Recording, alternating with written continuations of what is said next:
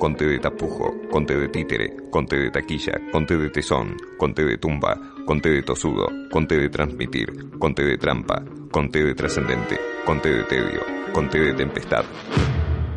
Eh, conté de tilo. Sí, sí. Seguimos en tendencias y estamos comunicados con Juan Pablo Juncker. Juan Pablo es abogado y es asesor de la organización sin fines de lucro, a Luisa.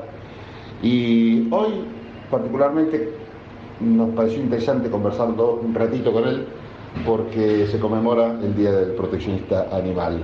Y quiero que nos cuente un poco eh, el porqué de esta conmemoración y charlar un rato con él. Hola Juan Pablo, Pablo Galeano te saluda. Hola Pablo, buenos saludos a toda tu audiencia. Sí, efectivamente, hoy se conmemora la promulgación de la ley 14346, que es una ley de índole penal, que no está en el Código Penal, que va por separado, pero es al día de hoy que tantos años después es una de las mejores herramientas que tenemos para poder sancionar la crueldad y el maltrato animal. Eh, por supuesto que las penas realmente son muy bajas y que faltan muchas eh, formas de tipificar conductas que, en las cuales quisiéramos penar, pero como te decía, al día de hoy es una de las herramientas más valederas para poder eh, sancionar a aquellos que no respetan los derechos de los animales y, le provocan un daño. Algo muy interesante de esta ley es que fue la primera que trató a los animales como víctimas en sí mismas, reconociéndoles de alguna manera un interés propio que no tenía que ver con el ser humano, sino un interés eh, jurídicamente tutelable. Me parece que hoy es un día para, de alguna manera, este, además de conmemorar la sanción de esta ley, reconocer el trabajo de todo el proteccionismo a lo largo y a lo ancho que puede tener diferentes formas, no solo quienes hacen rescate, sino quienes bregan por mejores leyes, quienes trabajan en la difusión de los derechos de los animales, en los que hacen aportes y en todos aquellos que de alguna manera por el amor que le tienen a los animales, arrancan expresándolo por defender y respetar principalmente sus derechos. Así que feliz día a todos ellos.